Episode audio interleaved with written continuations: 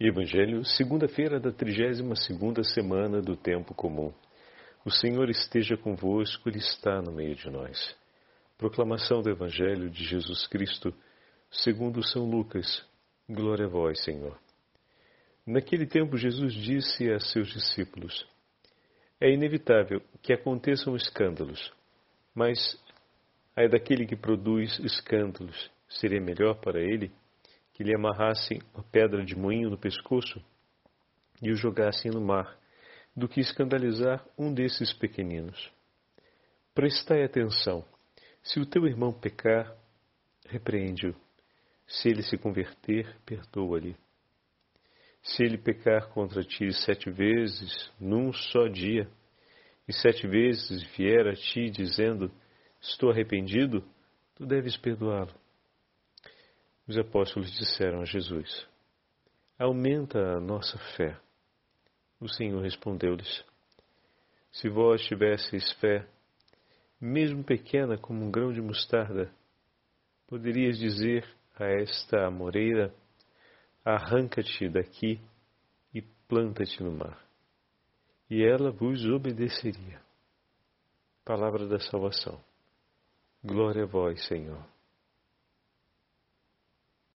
Segunda-feira da 32ª semana do Tempo Comum, em nome do Pai, do Filho e do Espírito Santo. Amém. Queridos irmãos e irmãs, hoje a Santa Liturgia nos entrega o início do 17º capítulo do Evangelho de São Lucas. E acompanhado com esse trecho do Evangelho, a liturgia nos oferece também a possibilidade de celebrar duas memórias facultativas a de Santo Stanislau Kostka, religioso, do 1568, e do religioso São Diogo de Alcalá, da região do Porto, Portugal, 1463. Uma diferença de aproximadamente 100 anos separa a morte desses dois homens de Deus.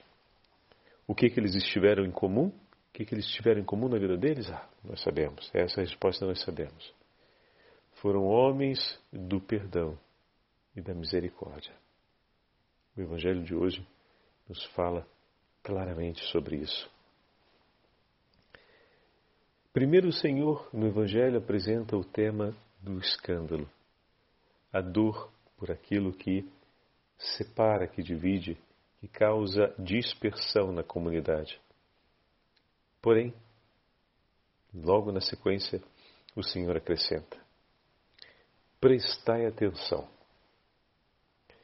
E com estas palavras, Jesus introduz o tema do perdão. Logo após falar sobre o escândalo, o Senhor apresenta o tema do perdão. Meus queridos irmãos e irmãs, não tem escândalo maior do que seguir um Deus que é misericórdia infinita sem sermos misericordiosos. Não tem escândalo maior do que receber dessa fonte perene de misericórdia e não saber oferecer. Quando o próprio Senhor prometeu, ontem nós falávamos sobre isso, né? E é preciso que a gente faça memória, que todo aquele que beber dessa água se tornará fonte de água viva. Todo aquele que beber da água que o Senhor lhe der, dele correrão sorgentes de água. Quando o Senhor nos diz de perdoarmos o nosso irmão, de termos um coração bondoso e misericordioso, não o podemos ter se não tivermos como fonte o nosso próprio Senhor, o nosso próprio Deus. Prestai atenção. Se teu irmão pecar, repreende-o, ou seja, não seja indiferente, se importe com isso. A repreensão aqui significa chamar-lhe a atenção para que ele possa deixar aquela conduta. Tanto que na sequência o Senhor diz: se ele se converter, perdoa-lhe. A finalidade da repreensão é levar o teu irmão à possibilidade de receber o seu perdão. Olha só.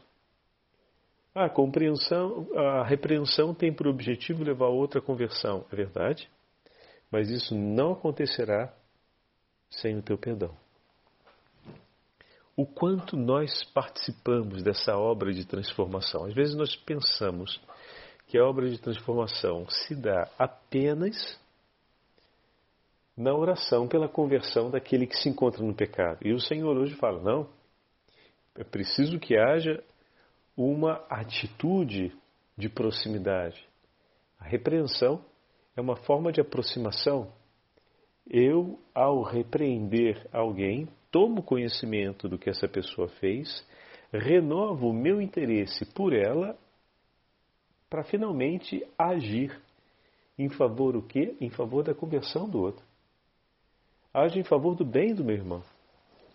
Não repreendo para me desfazer de um incômodo ou para descarregar a minha raiva. Repreender significa aproximar-me de ti para poder oferecer por você um ato de amor. Repreendo para que você possa se converter, mas, sobretudo, repreendo a fim de que você possa encontrar o que foi perdido. Você possa encontrar amor do Senhor por ti, a fim de que você desista definitivamente do pecado. Somente embebidos, penetrados e transformados pela experiência do verdadeiro amor do Senhor, abandonamos definitivamente o pecado. Nessa razão que São Stanislau e São Diogo tinham em comum nos tempos que lhe sobravam, ou seja, fora dos afazeres da vida cotidiana, eles consumiam longas, longos períodos na companhia do Senhor, em oração, meditando as coisas de Deus, pensando as coisas do Senhor.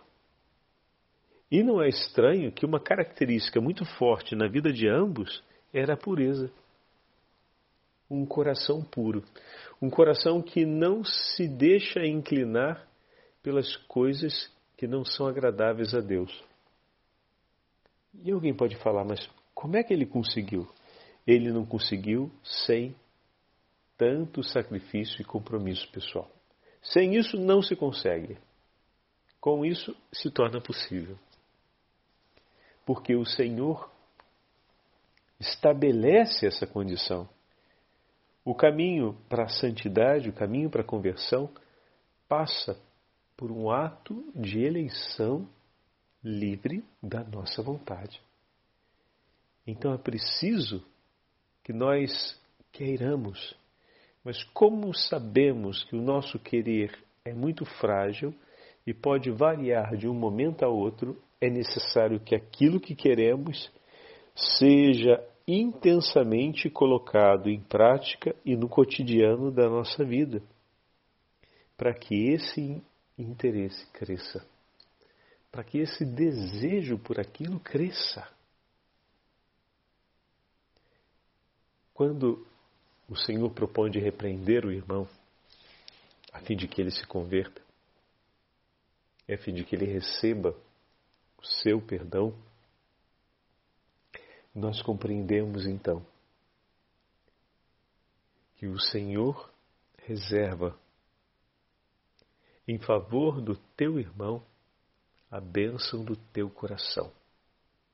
Perdoar significa, dentre outras coisas, restituir a bênção ao outro. Perdoar significa dizer: Eu te entrego para Deus, mas eu não faço isso sem primeiro ter me, ter me entregue a Ele. Eu me entreguei ao Senhor porque nas minhas dores eu busquei e o Senhor me ouviu e me libertou do cativeiro da morte e me deu a vida. E agora eu entrego a Ti, ao meu Senhor. Repreender significa amar tanto o outro a ponto de querer vê-lo outra vez abençoado e na companhia do Senhor. A gente quase sempre, quando pensa em repreender, pensa simplesmente em restabelecer a ordem, em fazer com que o outro entenda o que é moralmente junto, justo e o faça, sem dar trabalho e sem arranjar dor de cabeça para os outros. Se a gente consegue isso, a gente diz: a repreensão foi um sucesso.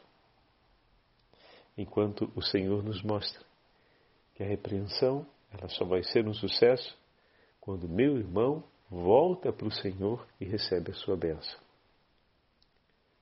Quando meu irmão desiste da estrada que fazia para voltar a desejar a estrada que Deus lhe propõe e eu o abençoo.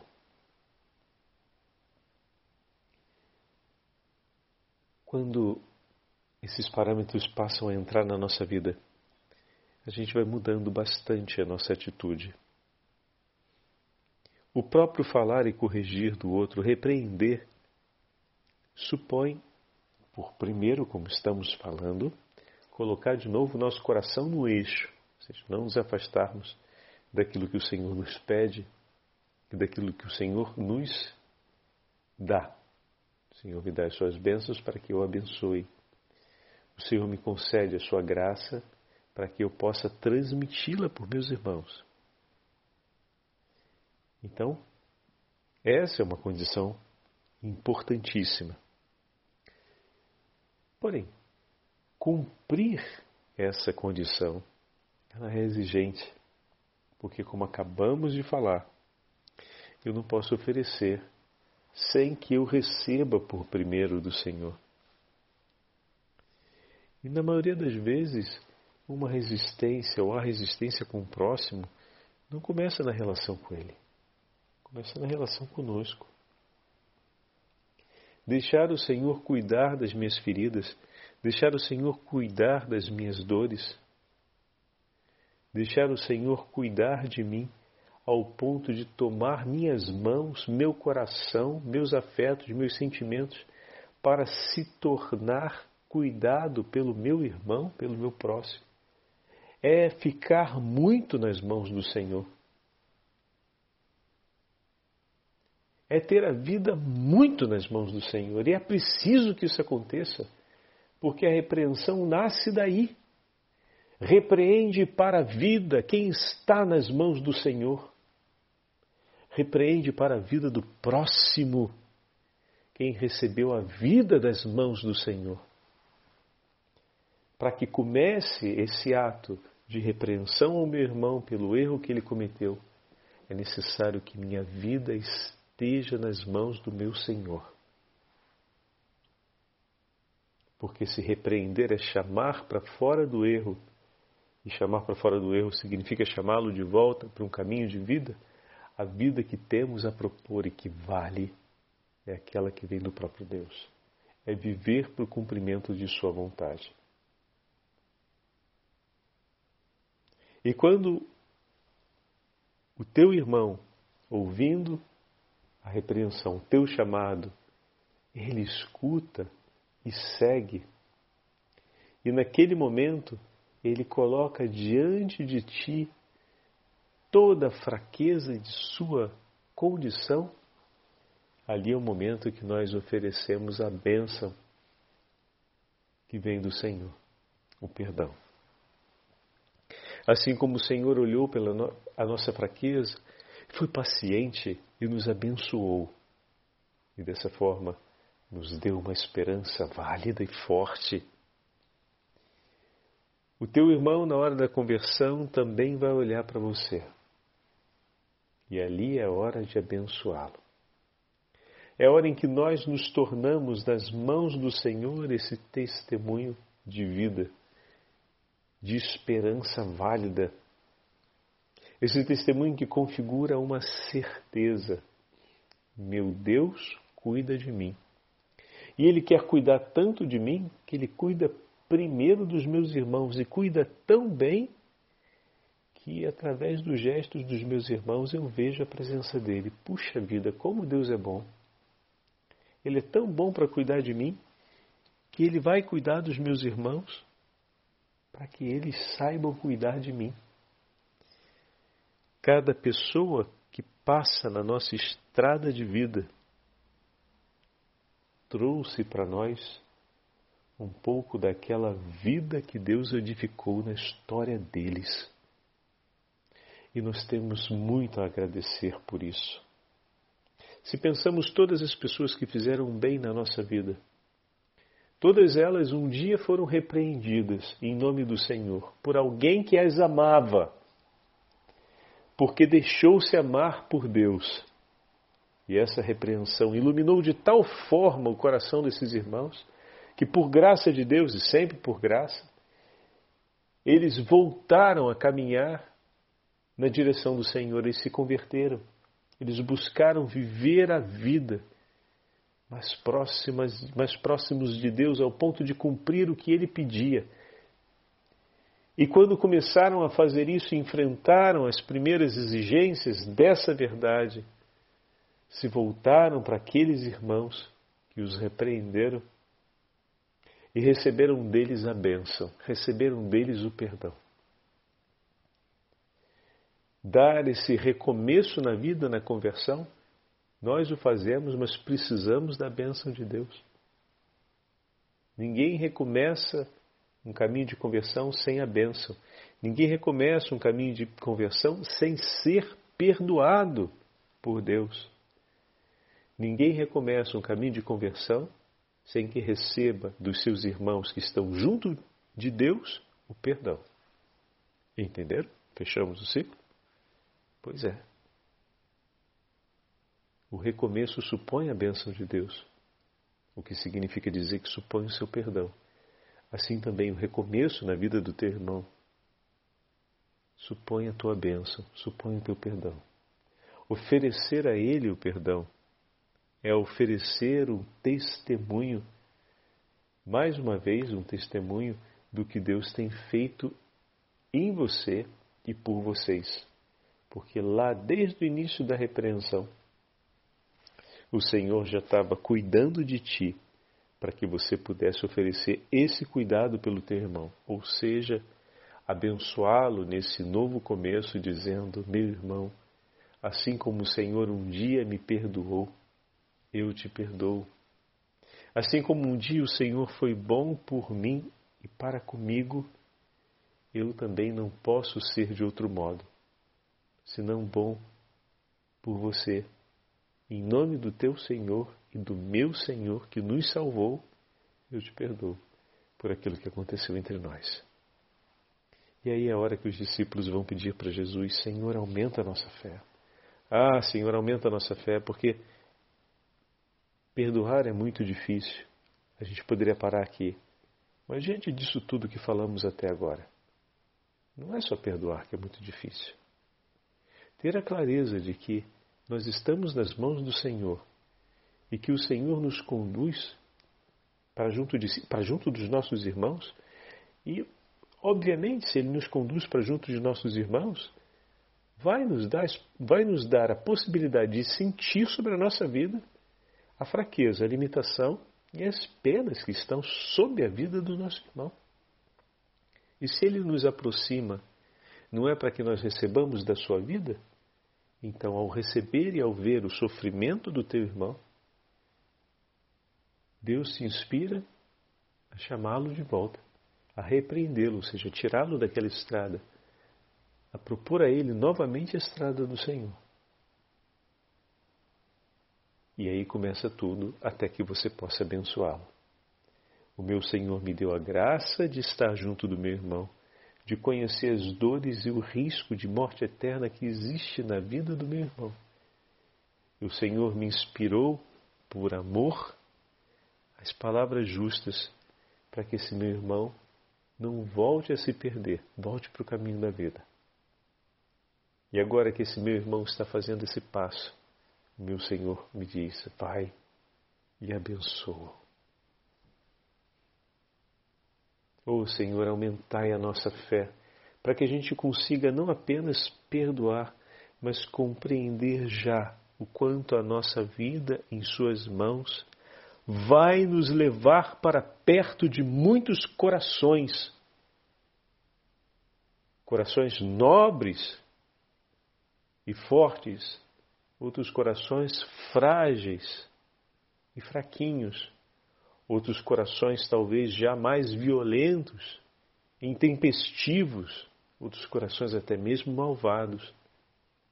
Mas o Senhor vai nos levar para junto desses corações para que nós possamos estreitar o nosso laço de amor com Ele, Senhor, a fim de que nós sejamos graça de Deus pelos nossos irmãos. Se o Senhor me aproxima de você, é para que eu seja uma bênção na sua vida. Não para que a gente seja causa de desgraça para o próximo, mas para que seja uma bênção. E é ali que a gente vai chegar. Só que o itinerário muitas vezes vai passar por esse que nós vimos hoje. Talvez o nosso, a nossa proximidade não seja a melhor das experiências e haja uma ferida. Muito bem, se o Senhor nos aproximou para que nos amássemos e para que eu fosse ocasião de bênção na sua vida, eu vou lá te repreender para que você abandone aquela estrada.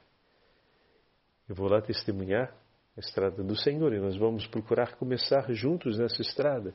Depois de uma longa e dura espera, começamos finalmente. Ai, agora é hora de te abençoar. E é ali que a gente declara o perdão e dá prosseguimento.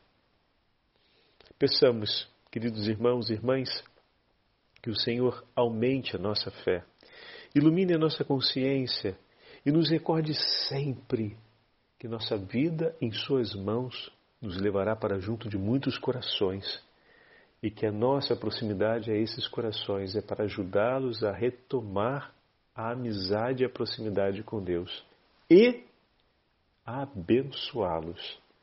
E a bênção maior que podemos oferecer para aquele que está no caminho de recomeço é o perdão.